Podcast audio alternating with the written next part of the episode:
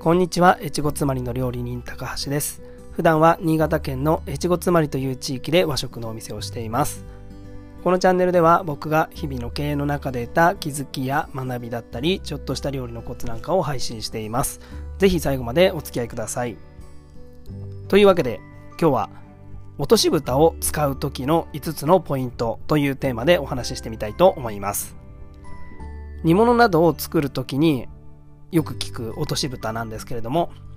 落とし蓋には一体どんな意味があるのか知ってますでしょうか？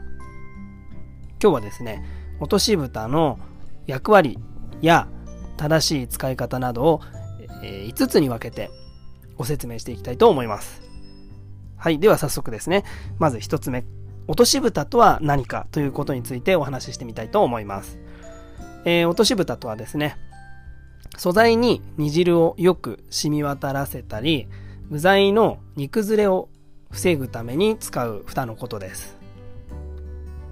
えー、鍋のですね、えー、直径よりも一回り小さめのもので、昔はですね、えー、木で作られたものが大半でした。で、その後、ステンレス製のサイズをこう自由に変えられるものが出てきたり、最近だと、えー、シリコンを使ったものなんかが登場して、100均などにもですね、あらゆるタイプのものが増えてきました。そして、えー、次です。2つ目。実際に、えー、落とし蓋にはどのような意味があるのかということなんですけれども、えー、これにはですね、大きく2つあります。はい、先ほどもちょっと軽く、えー、出てきたんですけれども、まず1つ目はですね、煮汁が全体に行き渡るようにして、味の染み込みを良くするということです。えー、落とし、落とし蓋を使うことによってですね、鍋の中の煮汁がですね、えー、少なくても、こう対流するので、全体的にしっかりと行き渡るようになります。その結果、えー、味が染みやすくなるわけですね。えー、素材に味がよく染み渡るだけではなくてですね、だけではなく、えー、吹きこぼれるということを防いでくれる効果もあります。で、えー、落とし蓋の意味、2つ目なんですけれども、素材の煮崩れが防げるということです。これはですね、えー、食材を落とし蓋が上からこう軽く押さえてくれるため、えー、煮ている間にですね、こう、素材同士がぶつかり合ってしまうことがあるんですね。そうすることによって、えー、食材がこう割れてしまったりとか、じゃがいもなんかはこう、ね、溶けてしまうというか、といったことを、えー、まあ我々はですね、こう、具材が踊るなんて言うんですけれども、そういった具材が踊ることを上からこう押さえつけることによって、えー、防いでくれるわけですね。はい。これが、えー、落とし蓋を使う大きな理由の2つだと思います。では次にですね、えー、3つ目のポイントなんですけれども、落とし蓋をしないと、えー、美味しくないのかということもちょっとお話ししてみたいと思うんですけれども、えー、まあ、落とし蓋をすることによって、えー、先ほどご説明したように煮汁が、えー、行き渡ると。それから食材が崩れにくい。なんですけれども、じゃあ必ずしも必要なのかというと、まあ、これ結論から言うと、えー、必ずなければいけないものではありません。火加減をですね、まあ、調整すれば、ぐらぐらぐらぐらしなければ食材同士がこう、ね、踊ることもありませんし、えー、上下をね、木べらとかで、えー、ひっくり返せば、全体的に味が染み込む、えー、かもしれません。落とし、落とし蓋がなくても、まあ、それなりに美味しい煮物は作ることができるでしょ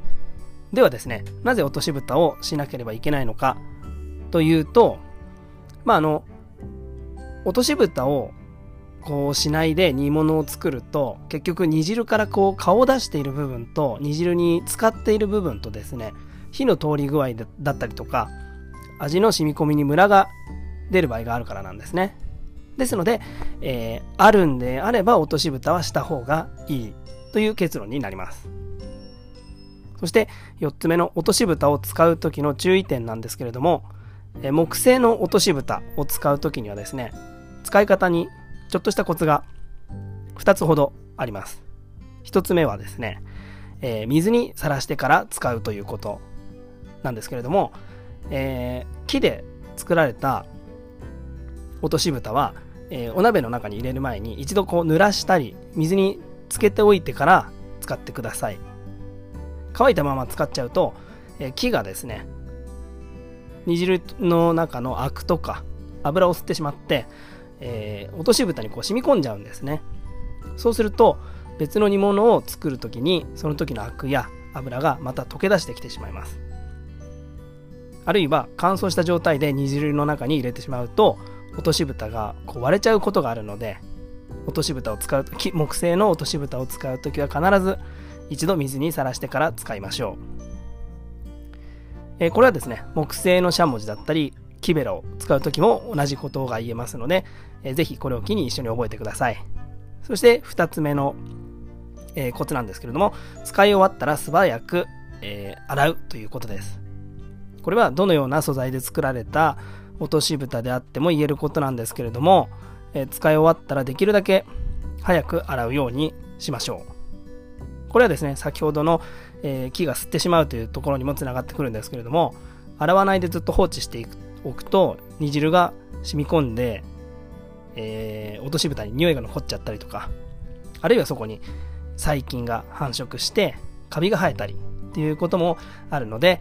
えー、使い終わったらなるべく早く洗うようにしましょう。はいそして最後5つ目なんですけれども、えー、落とし蓋がない時の代用品。こちらも、え3つほどご紹介したいと思います。まず1つ目がですね、クッキングシートです。クッキングシートは、まあ、あの食材とか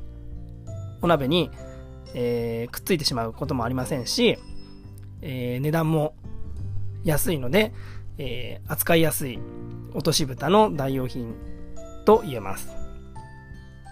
で、クッキングシートを落とし蓋の代用として使う場合はですね、鍋よりも、鍋の直径よりも少し大きめに切って、えー、それをですね、まず半分に折って、それをまた半分に折って、今度はですね、こう、ちょっとうまく説明できないんですけど、角に合わせて、こう三角に折ります。で、またその角を中心に三角に折って、最後はですね、その角の中心にした部分をハサミでこう切ってあげると開いた時に真ん中に穴が開くんですけれども、これやってみていただければわかると思うんですけど、そうやって真ん中に穴を開けてあげましょう。それか面倒なら一度くしゃくしゃに丸めてしまって、それから真ん中に穴を開けてあげてもいいと思います。えー、そうやって落とし蓋の代用品として使ってみてください。2つ目が、えー、アルミホイルです。アルミホイルもクッキングシート同様に、えー、真ん中に穴を開けるか、一度丸めたものを再びこう開いて落とし蓋として使ってあげてください。アルミホイルはですね、えー、このくしゃくしゃにした時のこのシワっていうんですかね、そのシワにですね、アクがこうくっついてとくれるんですね。アクを取ってくれる効果もありますので、えー、落とし蓋の代用品のとして、えー、おすすめできます。で、もう一つがですね、最後、キッチンペーパーですね。キッチンペーパーも、えー、メリットはですね、煮汁を吸ってくれますので、えー、先ほどもちょっと出てきたこう煮汁からこう顔を出している部分にもきちんと煮汁が回るんですね。だから結果的に食材全体をよりこう味にムラなく染み込ませることができるというわけですね。はい、えー、というわけで今回もですねちょっと駆け足で喋りましたけれども落とし蓋の意味だったり役割だったり、え、使い方のコツや代用品についてご紹介してみました。えー、これまでですね、落とし蓋を使ってなかった方も、落とし蓋を使うと、これまでの料理が、まあ、より一層美味しく作ることができると思います。えー、もしね、今、ご自宅にない方は、先ほど言ったクッキングシートだったり、アルミホイルだったり、を使って、えー、代用品でね、落とし蓋にしてみて、えー、煮物をですね、作ってみてはいかがでしょうか。きっと今までよりも味がよく染みた、見た目にも綺麗な、美味しい煮物ができると思います。ぜひチャレンジしてみてください。はい、というわけで今日も最後までお聴きいただきありがとうございました。また次の放送でもお会いしましょう。高橋でした。